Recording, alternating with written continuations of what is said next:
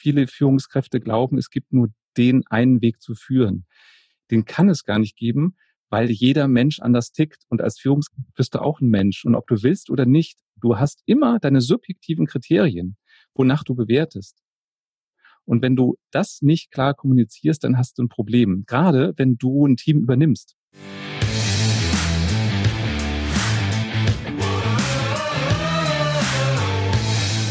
Herzlich willkommen bei dem Podcast Die Sales Couch Exzellenz im Vertrieb mit Tarek Abodela. In diesem Podcast teile ich mit dir meine Learnings aus den letzten 20 Jahren Unternehmertum und knapp 30 Jahren Vertrieb.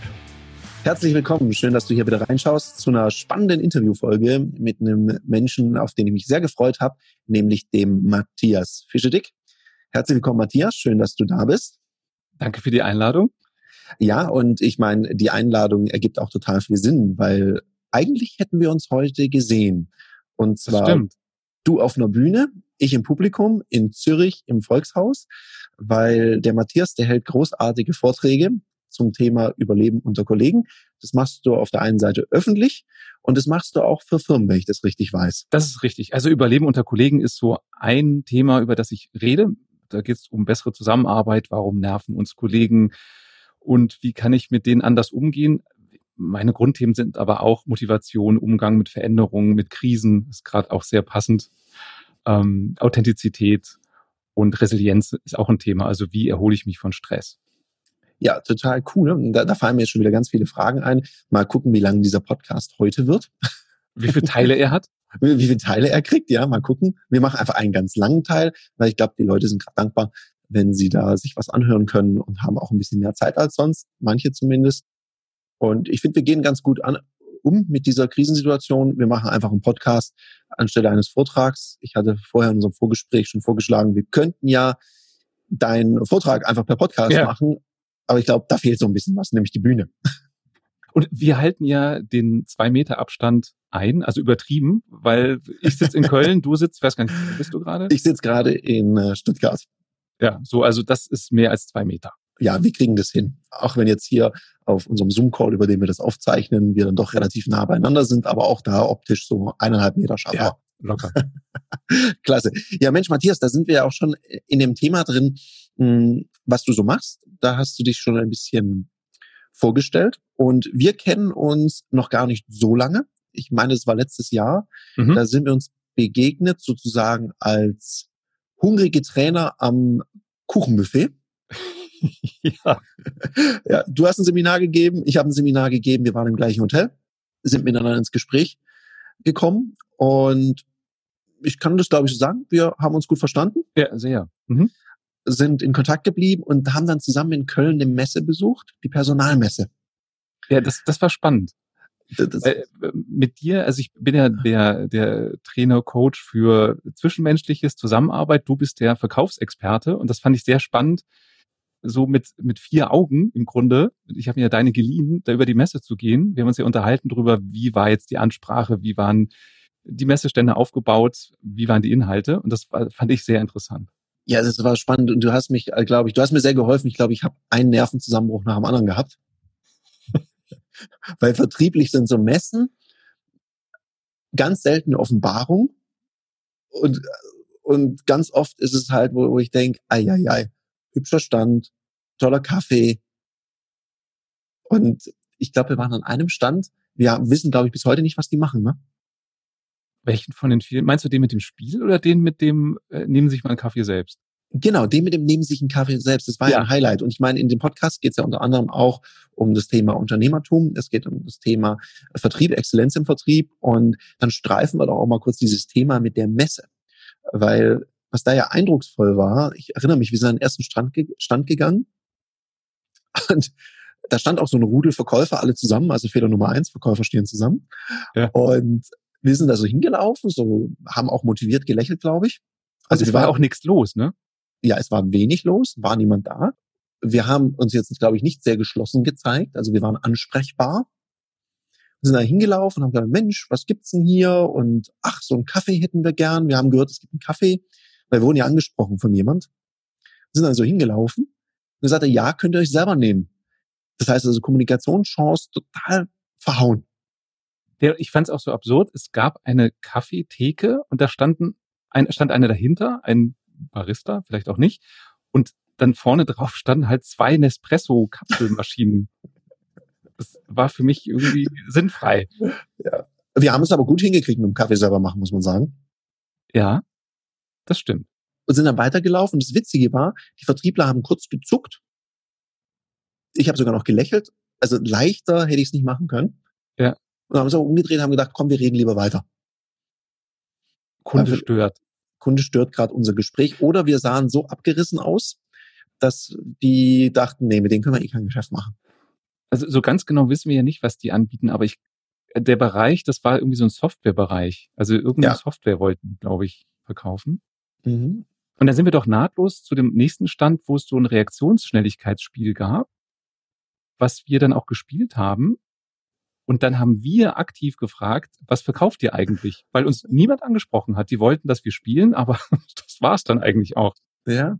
Und ich, ich glaube, da kommen wir gerade wieder zu so einem Thema, was dich ja auch beschäftigt. Du kümmerst dich ja auch um Führungskräfte und Kommunikation. Ja. ja. Wenn, wenn du das jetzt, wenn wir jetzt so über die Erlebnisse sprechen, was würdest du denn dem Chef auf den Weg geben? Was sollte der da anders machen, dass das nicht passiert? für mich sind, es gibt so, so Schlüsselstellen oder Schlüsselwerte, die Dinge einfacher machen. Und zwei davon, die in dem Fall für mich greifen, sind Klarheit und Verantwortung. Und ich habe es weder als klar empfunden an dem Stand, was die bieten, und es hat auch niemand Verantwortung dafür übernommen, das zu verkaufen. Und für mich sollte eine Führungskraft zu Ende denken. Also nicht nur sagen, ich stelle da einen schönen Messestand hin und da machen wir dieses Schnelligkeitsreaktionsspiel und ein paar schöne Grafiken und eine nette Hostess und das ist es dann, sondern zu überlegen, ja, und wie funktioniert das denn jetzt zusammen? Was ist unsere Idee, wie der Kunde angesprochen werden soll, der potenzielle? Also dieses Verantwortung übernehmen, nicht nur wegdelegieren, sondern bis zum Ende dabei bleiben. Mhm und vielleicht auch mal mit gutem Beispiel vorangehen oder den Leuten zumindest mal ein Briefing, weil ich glaube, die Leute machen das ja nicht mit Absicht. Ich glaube nicht, dass die sagen, ja, wir verschenken jetzt hier einfach nur Kaffee aus. Ich glaube, denen ist ja schon klar, irgendwie sollten wir Kunden gewinnen. Aber ich genau. glaube, es gab keine eindeutige Botschaft oder es ist nicht vernetzt. Die einen hatten den, vielleicht den Auftrag, holt die Leute an das Spiel ran. Und dann hätte der Vertrieb ja noch einen weiteren Auftrag, aber der war irgendwie nicht da. Ja, entweder so, vielleicht wurde auch nur gesagt, so geht das Spiel. Der Hostess wurde gesagt, das sind die Broschüren. Und das war's dann. Also es wurde nicht weiter geplant, wie soll die Ansprache sein, wie soll man zusammen agieren. Und für mich, ich bin so ein Systemiker, also ich bin auch systemischer Coach und ich finde es immer mhm. spannend zu überlegen, welches Potenzial steckt in Systemen. Und wenn ich jetzt diese Spielexperten habe, also die gut so ein Spiel anleiten können und habe die Hostess, würde ich ja dafür sorgen, dass die sich regelmäßig austauschen, was hat schon gut geklappt. Also in welcher Kombi haben wir Kunden gut angesprochen? Hat das was mit dem Alter zu tun? Ist es schlau, im Spiel einzusteigen und dann erzählt man was über das Produkt? Oder ist es vielleicht besser, mit dem Produkt einzusteigen und dann zu sagen, ach, wo sie schon mal hier sind, wollen sie nicht auch spielen? Sowas würde ich immer versuchen zu fördern. Das mhm. heißt für mich eben auch, jeder sollte Verantwortung übernehmen für den Verkauf und nicht nur seinen kleinen Bereich sehen, ich verteile Broschüren, ich mache das Spiel. Mhm. Also wenn ich es richtig verstehe, es soll ein übergeordnetes Ziel geben. Ja. Das Spiel und die Ansprache durch die Hostess ist ja nur eine Maßnahme, die dahin führt. Und das muss jedem Absolut. bewusst sein. Ja. Und das ist genau dieses Thema Klarheit. Mhm. Für mich ist immer so ein Credo, Klarheit schafft Sicherheit. Wenn alle wissen, warum sie da sind, dann wissen sie auch, was sie tun sollten und was nicht. Selbst wenn mir der Chef nicht jeden Handgriff gesagt hat, wenn ich weiß, am Ende soll dann lächelnder Kunde sein, der sagt, wo kann ich unterschreiben, um es mal ganz zu vereinfachen. Dann habe ich vielleicht auch noch Ideen, die kein anderer hatte, wie ich das hinkriegen kann, dass genau das das Ziel ist. Mhm. Und das halte ich für einen sehr, sehr guten Tipp, den, den du da gibst, weil warum habe ich jetzt fast reflexartig gefragt, ja, was würdest du dem Chef einen Tipp geben? Weil ich ja weiß, systemisch, es gibt, das hat mir mal jemand in meiner Ausbildung gesagt, der hat gesagt, Tarek, du musst dir immer überlegen, warum lohnt es sich für einen Mitarbeiter, sich jetzt genau so zu verhalten, wie er sich verhält. Mhm. Und möglicherweise war das so, wie du es gesagt hast. Du sprichst die Leute an und sagst, da hinten gibt's Kaffee. Dann kommen ja. die schon. Und die anderen, ihr macht das Spiel. Und da macht jetzt jeder genau das, was er machen soll. Aber keiner weiß so genau, wie das ineinander greift. Und der Teufelskreis geht ja oft so weiter. Dann kommt irgendwann mal der Chef, sieht das und sagt, was macht ihr denn hier? Warum ja. sind hier keine Kunden? Naja, wir machen genau das, was du gesagt hast. Also auch dieses Thema ähm, Verantwortung nicht bewusst übergeben, sondern die Erwartungen, der Chef hat das vielleicht alles total durchdacht, die teilweise externen Dienstleister, die es dann erfüllen, die sind gar nicht so ein Thema drin. Woher sollen die das alles wissen? Und das mehr zu vermitteln. Mhm. Absolut, das ist, glaube ich, ein guter Hinweis. Ich meine, ich habe mich ja am Ende des Tages dafür entschieden, dass ich wieder Messetrainings anbiete. Ja, genau. Ja, hast du in, nicht am Ende des Tages. Du hast es eigentlich schon nach den ersten zwei Ständen gesagt. ja, stimmt, hast du recht, das stimmt. Das war, also das war eher so der Impuls so aus dem Affekt heraus. Aber am Ende habe ich gesagt, nee, da hatte ich mal wieder Bock drauf. Weil ich habe da immer total viel Spaß gemacht, gehabt dran. Und es hat mir auch selber Spaß gemacht auf so Messen. Weil wo hast du sonst in so einer hohen Frequenz Kunden? Was viele ja auch nicht als Chance nutzen, Kundschaft direkt an den Messenstand einzuladen, auch Neukunden mal zu akquirieren und sagen, wir sind dann und dann da und dann denen Slots zuteilen und sagen, komm, komm doch an unser Messestand. Äh, das wäre ja ideal, wenn ich schon auf einer Messe bin. Und wir waren doch dann bei diesen ganz vielen kleinen Messeständen. Mhm. da war einer, was war das? Irgendwie so eine Betriebskrankenversicherung oder irgend Nee, das war jemand für berufliches Gesundheitsmanagement, so. eine Dame. Mhm. Und an die, die erinnere ich mich auch noch.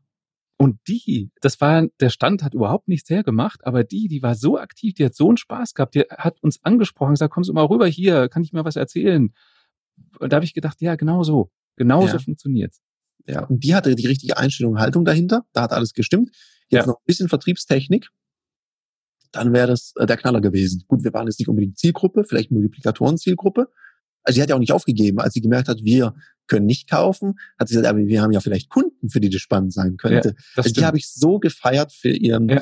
für, für die Einstellung und Haltung, die dahinter, die dahinter steht. Also die wusste auch, warum sie da ist. Und die wollte auch da sein. Ja, ich, glaub, ich glaube, das, das ist ja auch ein Punkt. Ja, genau. Die, manche denken so, oh Gott, Messedienst. Messeparty ja, aber Messedienst, mh, hm, nein. Und es gibt so ein paar Kardinalsfehler. Vielleicht mache ich dazu mal eine Podcast-Folge zu dem Thema wie verhält man sich richtig auf Messen. Und gleichzeitig ist ja ein sehr guter Hinweis, wem gebe ich welche Verantwortung und kapiert der Mitarbeiter auch ganzheitlich, weil ich es auch erklärt habe als Chef, was zu tun ist.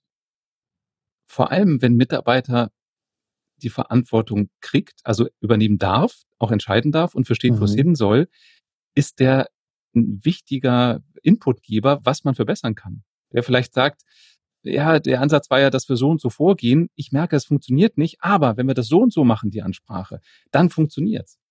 Wenn ich dem aber diese Erlaubnis nicht gebe, dann wird er das für sich behalten. Dann wird er stur, stoisch das weitermachen, was ihm gesagt wurde, obwohl er genau weiß, dass es so nicht funktioniert.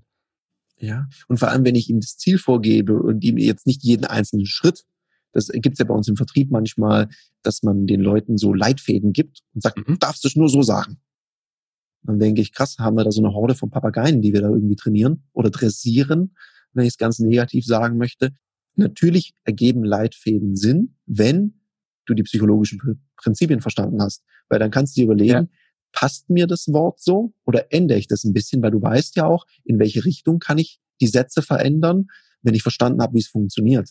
Und eben nicht dieses Lernens auswendig, weil dann passiert genau das, dann bin ich auch nicht mehr verantwortlich, dann ist der, der es geschrieben hat, verantwortlich. Ja, ja. Und ich glaube, das meintest du so ein bisschen, dass äh, die Richtung klar sein muss, das Ziel und du Gestaltungsmöglichkeiten hast. Ja, und eben dieses Warum. Warum soll ich das sagen? Wenn ich das Warum kenne, werde ich viel überzeugender sein. Entweder weil ich verstehe, warum ich das sage, oder weil ich weiß, wie du gerade sagst, wie ich es anpassen muss, damit es für mich stimmig ist und das erfüllt, mhm. worum es geht. Absolut. Ich merke das immer bei Teilnehmenden in Seminaren, dass die dann fragen, ja, kann ich das denn auch so sagen? Wäre das auch okay? Da prüfen die nah ab, habe ich das Prinzip, was dahinter liegt, das Psychologische, habe ich das gut verstanden oder nicht? Ja, ich erlebe das auch in Seminaren, ähm, wenn ich zum Beispiel über das Thema Feedback rede. Und dann mhm. gibt es so einen Leitfaden, der nicht eins zu eins verfolgt werden soll. Was gehört alles zum guten Feedback dazu? Und ich finde so Leitfäden ganz okay. Ich bezeichne das immer als Stützräder, damit lernst du fahren und dann lässt es irgendwann weg und dann kannst du auch freihändig fahren. Und manche Teilnehmer glauben, sie müssen das eins zu eins so sagen. Und dann ist es für mich oft große Arbeit, den klarzumachen, nee, du kannst es auf deine Art und Weise machen. Und ich habe einmal mit einer Seminargruppe einen Tag damit verbracht, Varianten zu überlegen, wie kann man das noch geben, das Feedback, so dass du alles Wichtige drin hast, aber auf deine Art und Weise machst. Mhm. Und ich dachte zwischendurch, naja, wir machen gerade immer das Gleiche, weil mir ist es total klar. Dann habe ich aber danach gemerkt, als die Teilnehmer meinten, boah, das war total wertvoll, dass es wichtig ist, eben auch diese Freiheit zu geben und das Verständnis zu geben, du musst es nicht Wort für Wort sagen, es geht nur darum, dass du die Konstruktion dahinter verstanden hast. Ja, genau. Bin ich sowas von bei dir, das unterstreiche ich 13 Mal, mache ein Schleifchen drum, genau darum geht's. Und ich merke das manchmal, wie manche Leute so denken, man ist so in Harry Potters Zauberschule und muss das jetzt genau so auswendig lernen. Ich habe es auch letztens im Seminar gesagt, sagen Sie mal, habe ich irgendwie so, so eine Narbe auf der Stirn oder was? Natürlich dürfen Sie das anders sagen. Was meinen Sie? Wie klingt's denn? Wie fühlt sich's denn an, wenn Sie das so sagen? Und dann frage ich auch die anderen, äh, wie, wie klingt's? Wie fühlt sich's an? Und dann, ja, das ist, das ist gut. Dann sage ich, ja, dann machen Sie. Ja, und weil du gerade sagst Zauberspruch, die Erwartung kenne ich auch von Teilnehmern, die erwarten, ich sage denen jetzt einen Satz und wenn sie den sagen, bei Führungskräften, dann sagt, der macht jeder Mitarbeiter, was der Chef will und ist total begeistert. Und dann wird halt rumgemäkelt an Vorschlägen, wo ich mal sage, erstens, es muss für dich stimmig sein, dann kannst du überzeugen und es gibt nicht den Zauberspruch. Ja, und das finde ich ja sowieso großartig. Ich verfolge ja deinen Podcast. Du hast ja auch einen Podcast mhm. sehr, sehr regelmäßig. Und da sind ja auch immer so sehr greifbare Anwendungsbeispiele. Das ist so eine Weile her, da kam sowas, wie man sich richtig entschuldigt. Ja. Da manchmal reflektiert man gar nicht so richtig, was man da so treibt und sagt dann sowas wie, ja, da musst du entschuldigen oder sowas, was ja auch schon wieder schwierig ist. Ich, ich bitte um eine Entschuldigung, aber er muss ja. entschuldigen. Das also da, da crazy. wenn ich Mails bekomme und am Ende steht, also wenn irgendwas Negativen, wir mussten was verschieben oder ich muss nochmal irgendein Formular ausfüllen. Ich habe jetzt gesagt nicht für welchen Kunden. Ich wurde letztens für einen staatlichen Kunden für einen Vortrag gebucht und dann musste ich, das habe ich noch nie erlebt, ein achtseitiges Dokument ausfüllen, damit überprüft werden kann, ob ich sozialversicherungspflichtig bin für diese Stunde, die ich auf der Bühne stehe. Und dann habe ich geschrieben, ist das wirklich nötig? weil es war noch nie nötig, auch nicht bei staatlichen Aufträgen. Und dann kam, äh, ja, ja, ist nötig, weil vielen Dank für Ihr Verständnis. Und das ist auch wieder das Thema, Sie müssen entschuldigen, woher weiß denn der Schreiber, dass ich Verständnis habe? Also ja. ich bitte um Ihr Verständnis, ich hoffe auf Ihr Verständnis, aber vielen Dank für Ihr Verständnis. Das sorgt bei mir nicht für Verständnis. Ne, das ist dann eher so Diskussion beendet. Ja. wie ich's jetzt will. Punkt. Ja, oder, oder letztens passt auch dazu, wollte eine Auftraggeberin den Vortragstitel nun ein bisschen ändern. Und dann habe ich einen anderen Vorschlag gemacht. Und dann schrieb sie, ja, aber das und das passt hier noch nicht. Ähm, mir würde sicherlich noch was Besseres einfallen. Und das war auch so, wo ich dachte, warte, warte, Ihnen gefällt das nicht. Und jetzt soll ich einen Vorschlag nach dem anderen liefern. Und dann so dieses, wie du sagst, Diskussion beendet im Sinne von, äh, die wird noch was Besseres einfallen. Ja, und die andere Metabotschaft ist, Matthias, streng dich mal an. Ja, aber erstmal richtig. Ja, jetzt mach mal richtig. Ja. Kümmer dich mal. Ja, ist schön. Ja, ich glaube, ich glaube, Kommunikation ist ja was. Wir beide, wir beschäftigen uns ja total viel mit Kommunikation. Und ich versuche das, und ich sage es mal ganz bewusst, versuche, weil es gelingt mir teilweise schlecht. Manchmal höre ich so Sachen und dann kann ich nicht umhin, drauf zu reagieren, weil jemand gerade kommunikativ so eine kleine Unzulänglichkeit rausgehauen hat, wo ich denke, ja, ich muss doch jetzt gar nichts. Oder warum ja. denn jetzt eigentlich? Oder mhm. ich will jetzt nicht, dass sie, ich baue ja gerade zu Hause um. Dann sagt er, ja, wir versuchen, dass die Duschringe jetzt mal kommt. Und dann sage ich, na, ich will, ich will ja eigentlich nicht, dass sie es versuchen, sondern dass sie es machen. Und ich muss mir das dann immer verkneifen, weil ich mir da manchmal so wie so ein Oberlehrer vorkomme, obwohl ich sicherlich sprachlich recht habe. Wie gehst denn du damit um? Es gibt also oder zwei Gedanken. Der erste Gedanke ist, obwohl wir uns damit beschäftigen, oder ich spreche nur von mir, obwohl ich mich lange damit beschäftige, ich kann es auch nicht perfekt. Kennst du den kürzesten Golferwitz? Hauen raus. Jetzt kann ich's. Und das Gleiche gilt für mich für Kommunikation und Führung. Also wenn jemand sagt, ich jetzt kann ich kommunizieren oder jetzt kann ich führen, das ist ein Witz, weil keiner von uns kann das perfekt. Auch wir als Kommunikationsexperten sind nicht perfekten Kommunikatoren. Deswegen versuche ich auch bei anderen nicht so genau hinzugucken oder äh, milde walten zu lassen. Und es gibt so ein paar Sachen, da muss ich was sagen, sonst platze ich. Und das ist unter anderem, wenn jemand das Wort Mann anstelle von ich benutzt. Mhm. Ja, man fühlt sich ja dann auch nicht so gut, wenn der Chef so mit einem spricht. Wer ist denn Mann? Und da fehlt mir eben auch diese, diese Klarheit, die ich so gerne habe. Naja, ich fühle mich nicht gut, wenn der Chef das und das sagt. Das ist für mich klar. Absolut. Ja, ja, und du, du sagst es so, so offen, ja. Wann ist man schon perfekt? Ich werde das manchmal gefragt von Teilnehmern. Sagen Sie mal, Herr Bolila, zu Hause, Sie haben doch nie Streit, weil Sie kommunizieren ja super. Ja. Dann sage ich, ja, ja, genau. Ich bin da immer sehr offen und ehrlich und sage, Sie, manchmal heißt ja Wissen nicht, dass ich das auch tue. Weil ich weiß genau, wenn du den jetzt raushaust, wenn du das jetzt sagst, dann hast du gleich einen Riesenalarm. Und eine Sekunde später hört man sich selber sagen. Und ich denke so, ja, okay, passiert. Und ich glaube, das ist ja das, was, was auch sehr menschlich macht. Und ich glaube, es geht so, an der Stelle ist es ja auch der Weg. Ne? Das ist eine persönliche Entwicklung, das ist ja ein Prozess wie alles ich bin ja sowieso immer ein bisschen im Stress mit diesen Versprechen. Äh, wenn du hier hochswipest, dann kriegst du die drei Tipps, wie du endlich wirksam und toll kommunizierst. Und ab jetzt macht jeder Mitarbeiter, was du willst. Und der Kunde kauft eh alles und dann bist du in zwei Wochen sowieso finanziell durch. Ja. Das ist ja der Wunsch von vielen. Und damit kannst du auch verkaufen. Das finde ich zum Beispiel so absurd, wenn immer wieder solche Swipe-Up-Versprechen ähm, kommen, wie du gerade beschrieben hast, dass das heute noch funktioniert. Ich denke, langsam müssen wir doch alle verstanden haben, es gibt nicht den Zauberspruch, es gibt nicht die Abkürzung. Ja, ich meine, gut, ich meine, warum kaufen sich die Leute diese komischen Elektropads, die sie sich auf den Bauch kleben? Und dann kriegen sie Elektrostöße. Und das machen immer irgendwelche Models vor, die schon Mörders Sixpack haben. Und dann spannt es auch ordentlich an. Und dann denken sie, hey, wenn ich mir das jeden Abend, während ich mein Bierchen trinke und die Chips reinknall, vor der Glotze drauf tue, dann sehe ich dann irgendwann mal auch aus wie der oder die ja, frage ich mich auch, wie funktioniert das? Du, das ist für mich wieder so ein schönes Beispiel dafür, dass wir Menschen uns teilweise zu ernst und zu wichtig nehmen. Wir halten uns für rational als die Krone der Schöpfung und bei solchen Beispielen, finde ich, merken wir immer, wir sind nicht rational und wir sind auch nicht unbedingt die Klügsten. Ja, ich meine, wir haben ja gerade ein aktuelles Thema. Ich meine, es gibt ja unterschiedliche Theorien. Wir befinden uns ja gerade in dieser Corona-Zeit. Äh, dass hier Klopapier gekauft wird, wie wahnsinnig. Ja. Und ich habe jetzt letztens was gelesen, da hat jemand das ein bisschen psychologisch erklärt. Was ah, ich bin gespannt.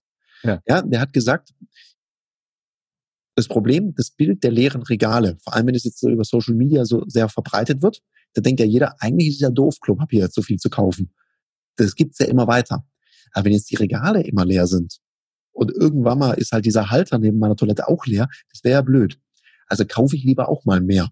Also es ist ein Prozess, der sich gegenseitig hochbeschleunigt.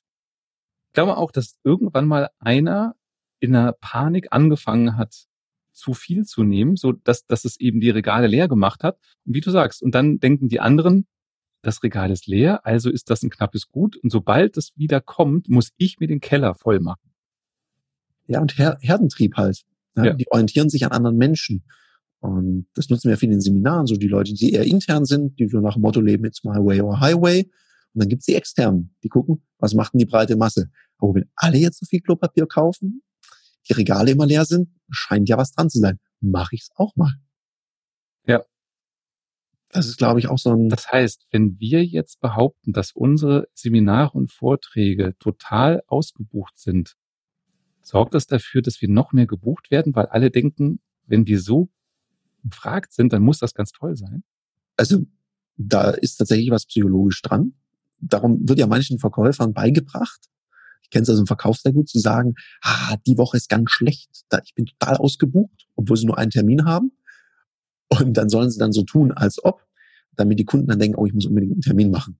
Ich rate immer ein bisschen davon ab, weil ich sage, was machst du denn in der Woche, wo du nur einen Termin hast? Das ist doch doof. ich bin da eher sehr pragmatisch und man merkt natürlich schon, klar, also Exklusivität oder wenn was rar ist, darum gibt's ja Sammlerstücke und so weiter, ähm, erweckt das Bedarf und ähm, ja, so ein Need danach, ich brauche das jetzt. Apropos Sammlerstück, wäre das so ein, so ein Untertitel? Das Sammlerstück der Coaches. Ja, sowas. Den hatte ich auch mal, den Coach. War ja. nicht leicht. Ah, ja.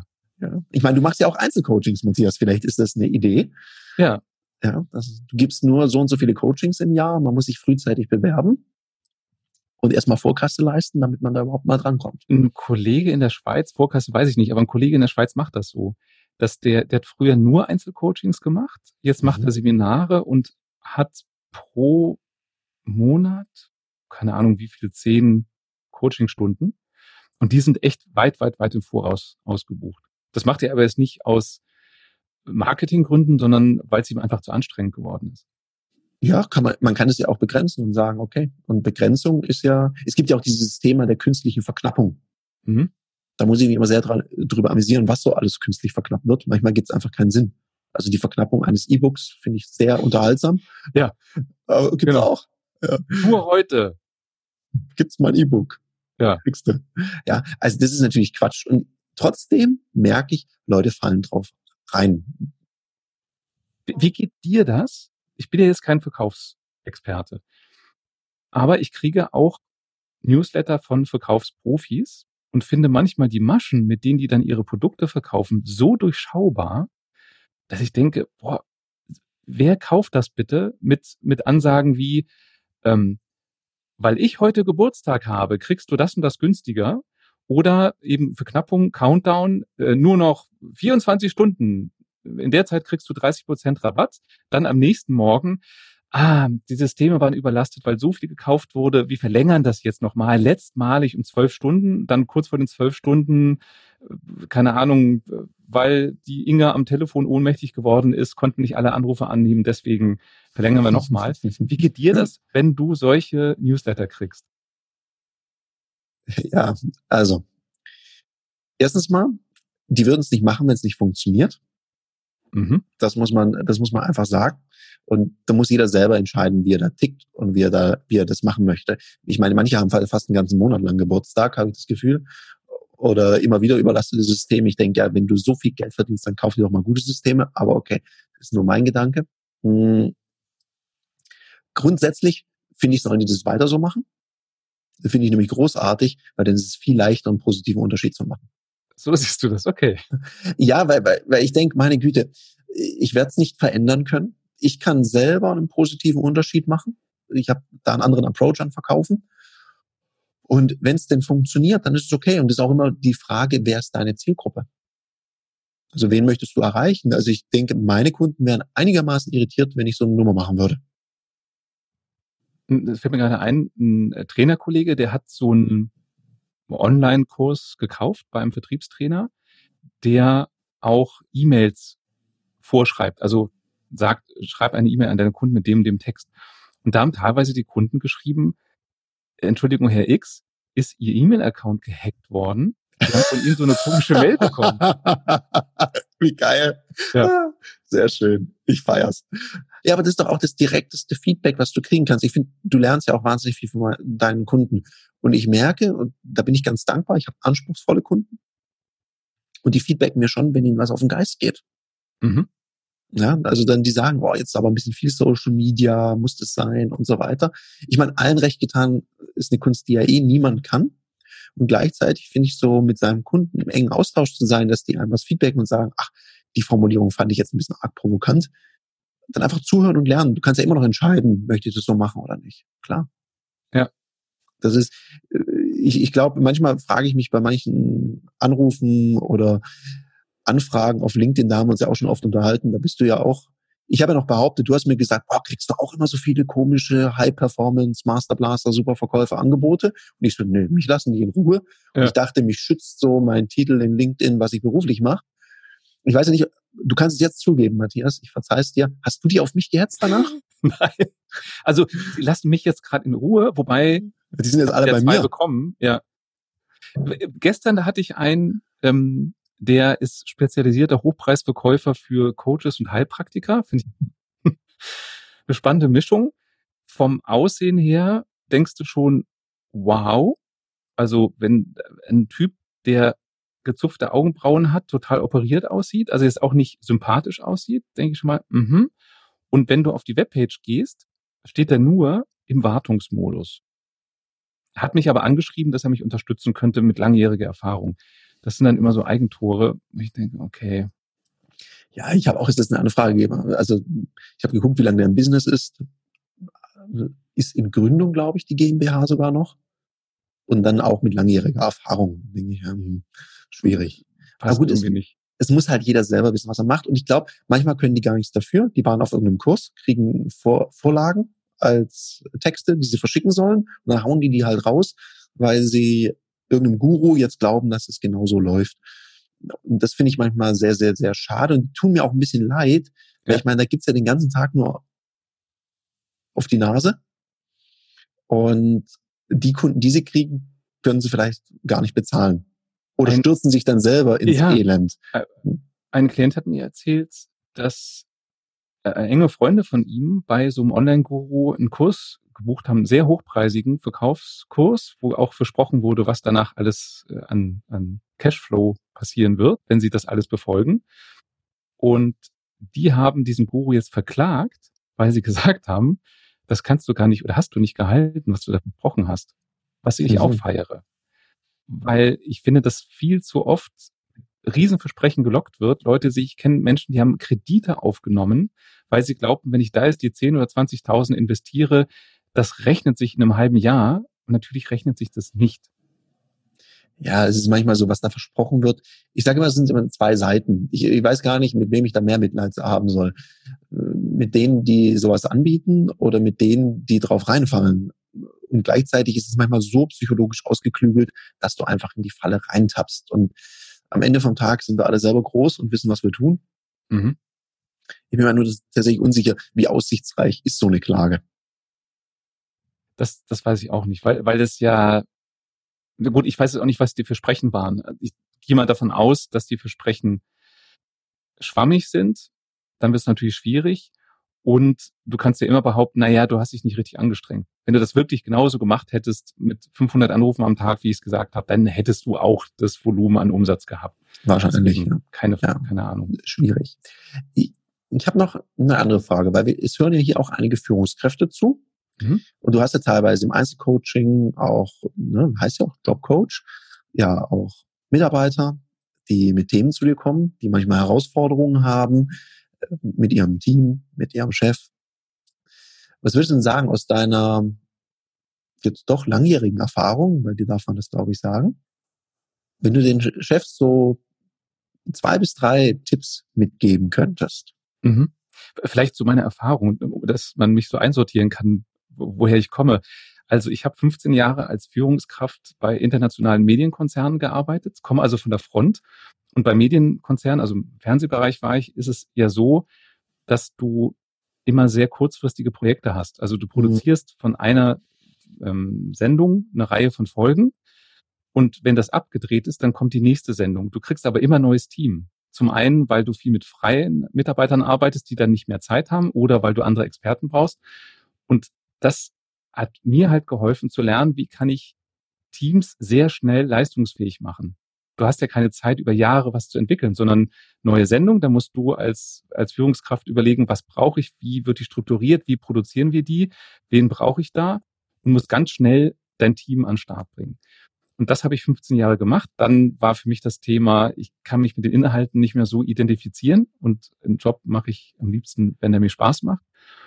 Und habe dann verschiedene Coaching-Ausbildungen gemacht. Das heißt, ich habe die praktische Expertise und habe ähm, die, die Theorie auch gelernt, also Psychologie hinter mhm. menschlichem Verhalten und bin jetzt seit 2007, also äh, was haben wir denn jetzt? Seit 13 20, Jahren. Ja, 13. Ja. genau, seit 13 Jahren bin ich Coach. Das kurz zur Expertise. Der, wenn du für, von mir so die Kernbotschaft wissen willst, die ist, reflektiere dich als Chef. Bevor du, also in einer total übertriebenen idealen Welt, bevor du mit Mitarbeiter in Interaktion gehst, reflektiere dich. Mach dir bewusst, was sind deine Maßstäbe, nach denen du gute Arbeit bewertest? Was sind deine Werte? Und die sind subjektiv. Jeder Chef hat andere Maßstäbe.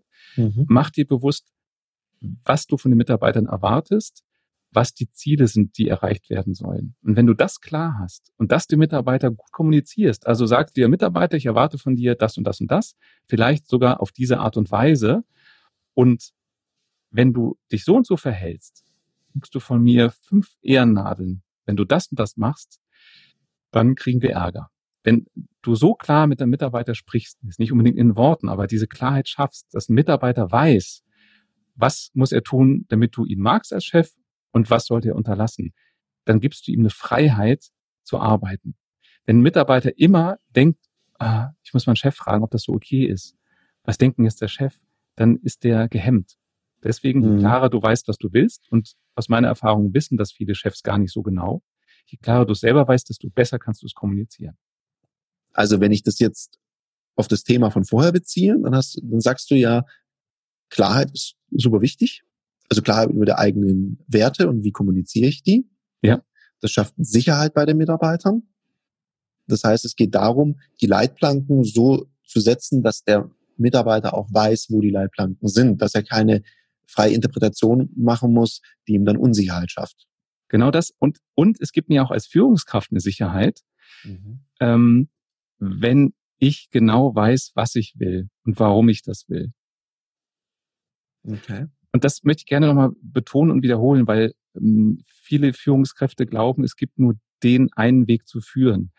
Den kann es gar nicht geben, weil jeder Mensch anders tickt und als Führungskraft bist du auch ein Mensch. Und ob du willst oder nicht, du hast immer deine subjektiven Kriterien, wonach du bewertest.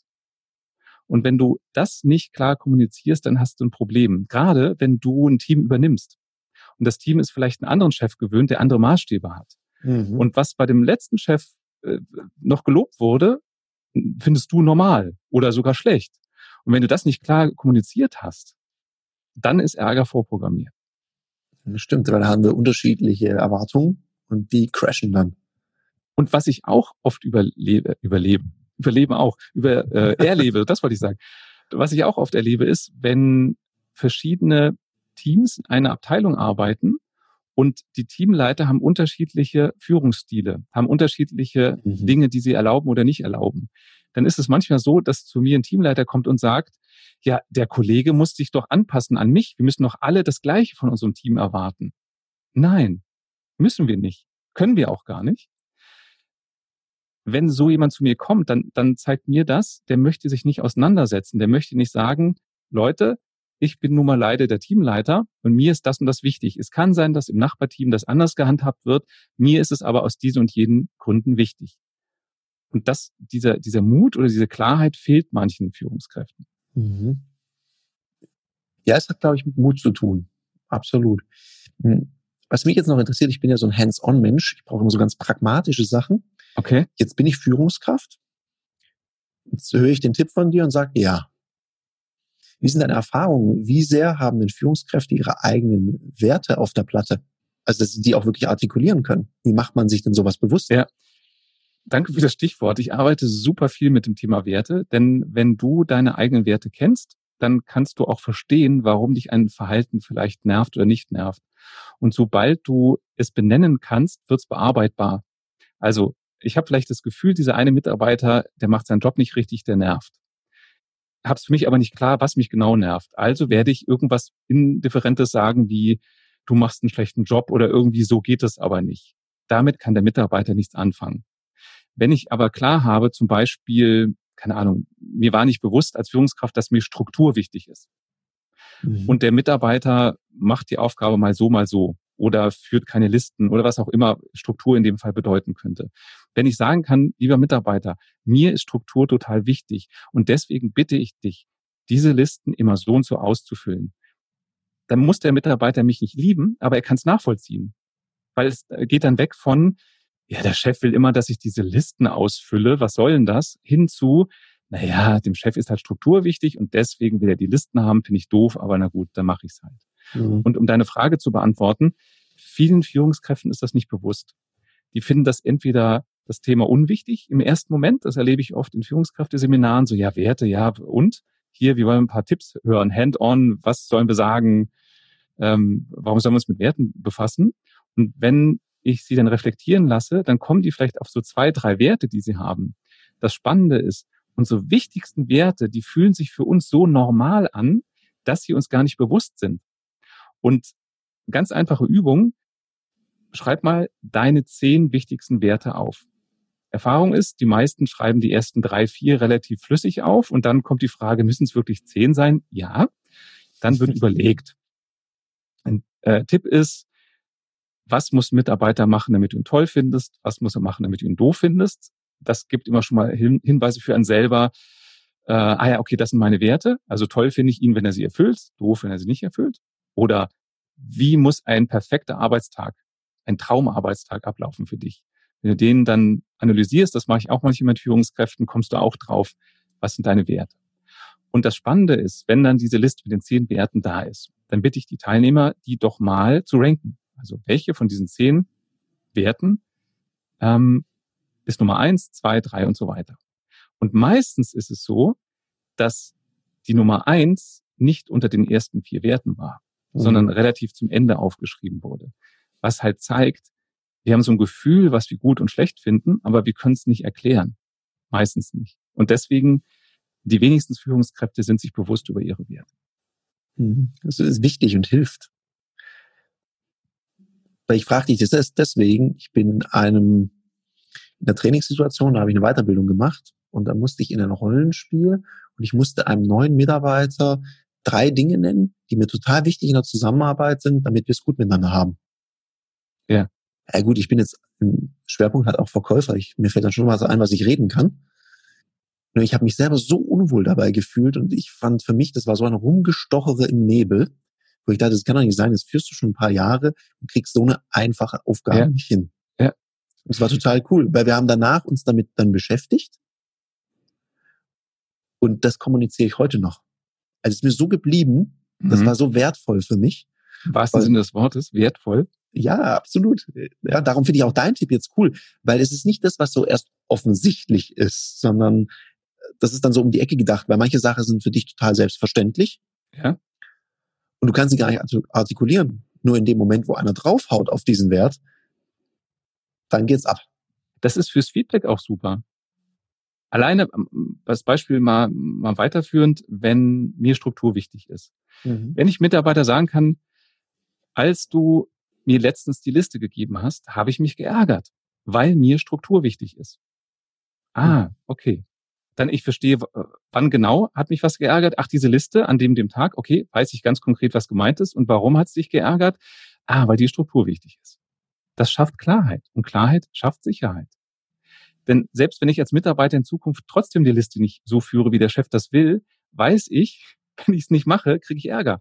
Und dann kann ich es ja selbst entscheiden zwinge ich mich dazu, die Liste zu machen, um keinen Ärger zu haben, oder sage ich, nee, Ärger ist mir egal, der kann ja sauer sein, ich mache so, wie ich will.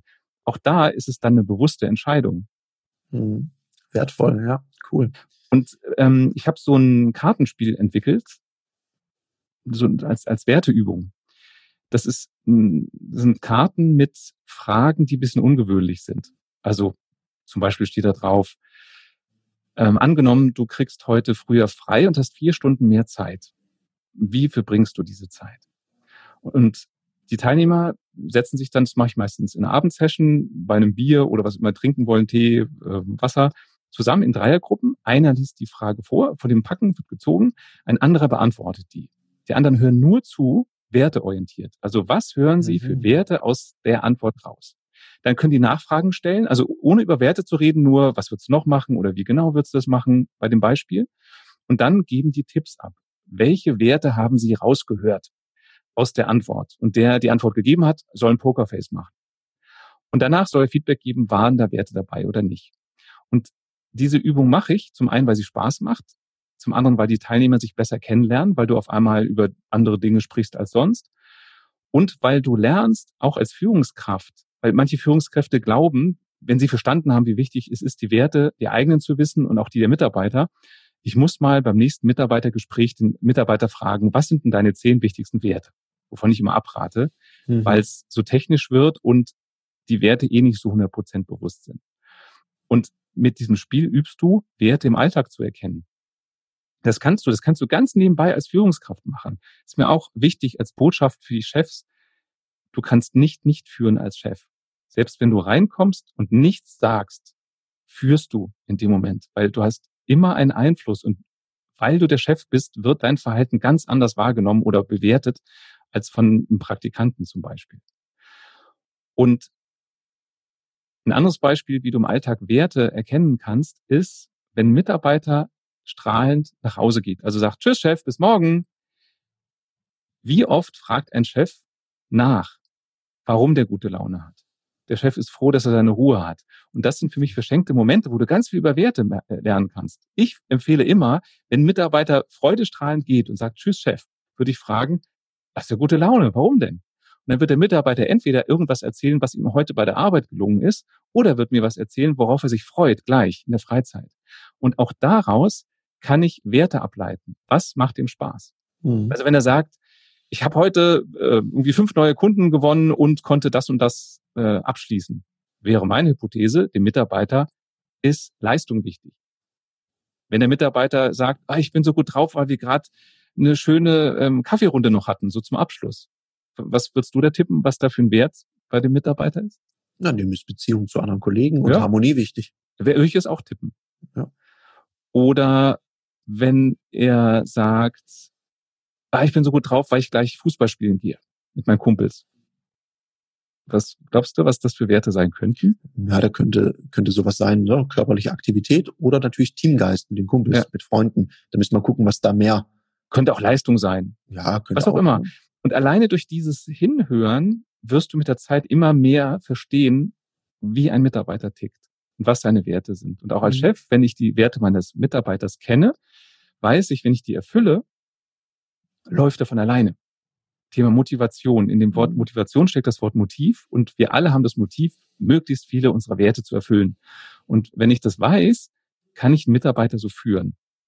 Dann kommen oft Bedenken wie, ja, aber das Leben ist doch kein Wunschkonzert. Ich kann doch nicht Mitarbeiter immer genau die Aufgaben geben, die er gerne hätte. Nee, aber, und das ist die Verbindung zu dir als Verkaufsexperten, du sollst nicht Aufgaben erfinden oder den Druck haben, genau nur Aufgaben zu vergeben, die der will. Du sollst aber auch nichts schönreden, was nicht da ist. Sondern fokussiere doch auf Aspekte eines Jobs, von denen du weißt, dass der Mitarbeiter die mag. Mhm. Ich habe immer so das Beispiel aus dem Verkauf angenommen, du müsstest einen oder dürftest einen neuen Laptop verkaufen, der super lange Akkuleistung hat und ein hochauflösendes Display wenn, also ich bin jetzt kein Verkaufsexperte, aber mein, meine Masche wäre, wenn ich diesen Laptop einem Grafiker verkaufe, würde ich vor allem über das hochauflösende Display reden. Akku ist egal, der arbeitet zu Hause. Wenn ich denselben Laptop einem Vertriebler, einem Außendienstler verkaufen würde, würde ich vor allem auf die lange Akkulaufzeit fokussieren. Das heißt, ich erfinde nichts, sondern ich lenke den Fokus auf das, von dem ich glaube, dass der das gut findet. Ja. Du kannst sogar beide Elemente reinnehmen. Ja? Du kannst damit gut präsentieren, weil es eben hochauflösend ist und ja. gleichzeitig geht dir die Puste unterwegs nicht aus. Also du kannst so ein Freude gewinnen und Schmerz vermeiden Motiv sogar noch reinbringen. Stimmt, kann man auch machen. Ja. Und das mal übertragen auf Führung und Delegieren, Delegation von Aufgaben. Wenn jemand ich mache mal ein ganz blödes Beispiel. Du brauchst eine Liste mit Büromaterialbestand, keine Ahnung. So ein Job, wenn man den so vermittelt, wird kaum einer Juhu schreien. Wenn ich jetzt weiß, dass jemand eine Struktur wichtig ist von meinen Mitarbeitern, dann würde ich sagen, du, ähm, es ist wichtig, dass wir immer arbeitsfähig sind und wir genau wissen, was wir bestellen müssen. Deswegen brauche ich unbedingt eine Liste mit dem aktuellen Bestand und die muss ziemlich genau sein. Und da ich dich als genau einschätze, fände ich das schön, wenn du das übernimmst. Dann habe ich den abgeholt. Absolut, wenn ja. wenn ähm, jemandem Status wichtig ist, dann würde ich fokussieren auf, das ist eine echt wichtige Aufgabe. Und ich brauche da auch jemand Verantwortungsvollen, weil es auch darum geht, im, in den Chefetagen zu gucken, was da an Büromaterial ist. Und da schaut man manche was auf. Und das muss vertraulich bleiben. Und deswegen brauche ich jemanden, der wirklich verantwortungsvoll ist, der die Liste macht. Das darf natürlich alles nicht erfunden sein, sondern wenn es Aspekte sind, würde ja. ich die betonen. Dem Strukturierten ist es total Pumpe, ob er auf der Chefetage rumlaufen darf. Dem Statusgetriebenen, der findet das super, dass er da rumlaufen darf. Mhm. Ja, klar, das ist eine unterschiedliche Motivlage und unterschiedliche Werte, die dahinter stehen. Und was ja auch okay ist, wenn ich in ein Unternehmen reinkomme und merke, mein Chef hat so ganz krass andere Werte wie ich, ist es ja auch okay, sich einen neuen Chef und ein neues Unternehmen zu suchen. Und das, das auch umgekehrt total wichtig, dass am Ende ist das für mich immer die Entscheidung und das heißt nicht, dass du ein schlechter Mensch bist oder der Chef doof ist. Es passt einfach nicht zusammen. Ja, genau. Da, da geht auch sehr viel Druck raus, wenn man das ja? so sieht. Wenn ich auf die Uhr gucke, will ich trotzdem noch eine wichtige Frage loswerden. Gerade in der aktuellen Situation, Matthias. Ja. Ist auch keine leichte Frage, weil wir sind gerade vor einer Situation, die gab es noch nie. Mit mhm. so einem Virus, eine Pandemie. Wir sprechen mittlerweile über das Thema Hausarrest und wie auch immer. Die Arbeitswelten verändern sich. Also man könnte von Krise sprechen. Und viele tun das auch so. Hm, was empfiehlst du den Chefs jetzt aktuell? Was würdest du sagen, ist jetzt aktuell das Wichtigste? Bei jeder, man spricht da von fremdgesteuerten Veränderungen. Also wenn du nicht von dir aus was anderes machen willst, sondern von außen ist Druck und wir alle sind jetzt gerade fremdgesteuert. Ich glaube, keiner hat sich ausgesucht, jetzt so zu leben, wie er das möchte. Oder sagen wir die wenigsten, ich will es nicht ausschließen. Bei einer fremdgesteuerten Veränderung ist es als Chef wichtig, du selber musst erstmal durch den Widerstand durch. Also wenn du selber noch sauer bist und sagst, die ganze Scheiße hier und das geht so alles nicht, dann wird es dir schwer fallen, deine Mitarbeiter zu motivieren und da durchzuführen. Deswegen zieh dich lieber ein paar Tage zurück, bitte die Mitarbeiter, sich zu sortieren, bis du selber dich sortiert hast. Und dann geh erst nach vorne und sag, okay, wir haben eine doofe Situation, wir müssen da durch, ich habe vielleicht schon ein paar Ideen oder ich brauche bitte eure Ideen. Und das ist für mich der zweite Tipp. Viele Chefs glauben, sie müssen in herausfordernden Situationen das alleine lösen und müssen den Masterplan auf den Tisch legen. Und die stressen sich damit. Und zum einen ist es so, du musst es nicht als Chef. Es ist sogar ein Vorteil, wenn du dein Team mit einbeziehst. Aus zwei Gründen. Also der erste Grund ist, das ist ein Zeichen von Wertschätzung. Ich traue euch zu, dass ihr genauso kompetent vielleicht in anderen Bereichen seid als ich, dass wir da gemeinsam durchgehen. Der zweite Punkt ist, du wirst, wenn du auch systemisch gedacht, wenn du verschiedene Ideen zusammennimmst, kommt immer was Besseres raus, als wenn ein einziger den Weg durch die Krise in dem Fall definiert. Sehr gut, sehr cool. Das ist ein perfektes, perfektes Schlusswort, weil ich glaube, es ist doch jetzt eine Überforderung, auch zu denken, der Chef muss wissen, wie der Hase läuft. Das gab es ja noch nie. Es gab es noch nie. Und allein ein praktisches Beispiel. Wie macht man jetzt Remote Working? Wie arbeitet man im Homeoffice? Wenn du im Team einen hast, der sagt, du, ich benutze hier ständig Zoom und Skype und was auch immer, äh, Trello, äh, wir könnten das vielleicht so und so machen, ist doch super. Da habe ich einen Experten im Team, ähm, mit dem berate ich mich oder wir alle uns probieren einfach Dinge aus ja, Dinge testen. Ich meine, wir haben heute in unserem Vorgespräch auch ein paar Dinge getestet. Du hast mir ein bisschen was erzählt, was du daraus gefunden hast. Ich fand super. Also war jetzt schon sehr, sehr hilfreich. Und ich glaube, nur so geht's. Und ich habe dir gesagt, ich probiere nachher die und die Dinge aus und wenn ich eine neue Erkenntnis habe, ja. melde ich mich wieder. Ich glaube, das braucht es jetzt gerade. Es braucht Augenhöhe. Wir sind im Grunde sind wir jetzt gerade alle gleich. Wir haben unterschiedliche Aufgaben. Und ob ich jetzt Chef bin oder Praktikant, wir alle haben wenig Klopapier und was auch immer noch damit einhergeht das trifft uns halt gerade alle. Cool. Da, damit, damit sind wir bei einem äh, tollen Appell gelandet. Ja, alles das gleiche Problem, gerade zu wenig Klopapier. Nein. Ja. Gut. Matthias, hast du noch so ein, ein Shoutout in die Gemeinschaft, den du unbedingt loswerden möchtest? Ich habe eine Hoffnung. Und zwar, ich stelle fest, durch die aktuelle Krise geht erstmal alles langsamer und wir gehen bessere Beziehungen ein. Also wir nehmen uns auch mehr Zeit, miteinander zu reden. Ich glaube auch alleine hier unser Gespräch, wenn wir in unserem normalen Alltagstrott gewesen wären, wäre das nicht so lange gegangen. Wahrscheinlich nicht. Wahrscheinlich nicht. Genauso ist es bei, ich habe jetzt mit einem neuen Kunden telefoniert und die Abteilungsleiterin, mit der ich eine Preisverhandlung äh, gemacht habe, die ging halt ran und sagte, ach so, ja, ich bin hier allein im Büro, die anderen machen Homeoffice, wir sind auch gerade umgezogen, ich baue hier gerade schon mal Bürostühle auf und dann haben wir erstmal eine Viertelstunde über Ikea, Möbel und so weiter gequatscht und dann irgendwann die Preisverhandlung gemacht. Und die lief super entspannt, weil wir vorher eine tolle Beziehung aufgebaut haben. Weil gerade so eine andere Situation ist, man ist offener, man geht entspannter miteinander um. Und meine Hoffnung ist, dass wir das mitnehmen, dass wir nicht wieder in dieses gehetzte Business, Zahlen, Daten, Fakten zurückfallen, sondern das Menschliche mehr sehen. Das war ein sehr, sehr schönes Schlusswort. Ich schließe mich dem an. Ich sage dir, lieber Matthias, vielen Dank, dass du dir die Zeit genommen hast. Das ist ein bisschen ausführlicherer Podcast. Sehr gerne. Ich sage dir lieben Dank, dass du die Zeit genommen hast und hier zugehört hast. Ich freue mich, wenn es dir gefallen hat, dass du diesen Podcast weiterempfiehlst. Jemand, für den es auch nützlich sein könnte. Wir beide sind jetzt raus. Dir eine gute Zeit und vor allem bleib gesund. Das war eine Folge von Die Sales Couch. Danke, dass du hier deine Zeit investiert hast und bekanntlich bringt ja die Investition in dich selbst die beste Rendite. Und eins noch, ganz wichtig, vom Zuschauen ist noch niemand Meister geworden. Also, setz die Erkenntnisse, die du aus diesem Podcast gewonnen hast, für dich persönlich um. Wenn dir der Podcast gefallen hat, dann lass mir eine 5-Sterne-Bewertung da, hinterlass einen Kommentar und vor allem abonniert diesen Kanal, damit du in Zukunft keine Folge mehr verpasst. Und wenn du jetzt das Gefühl haben solltest, dass du jemanden kennst, der diesen Content auch unbedingt erfahren sollte, dann teil den mit ihm, weil Sharing is Caring und in diesem Sinne viel Erfolg beim Umsetzen.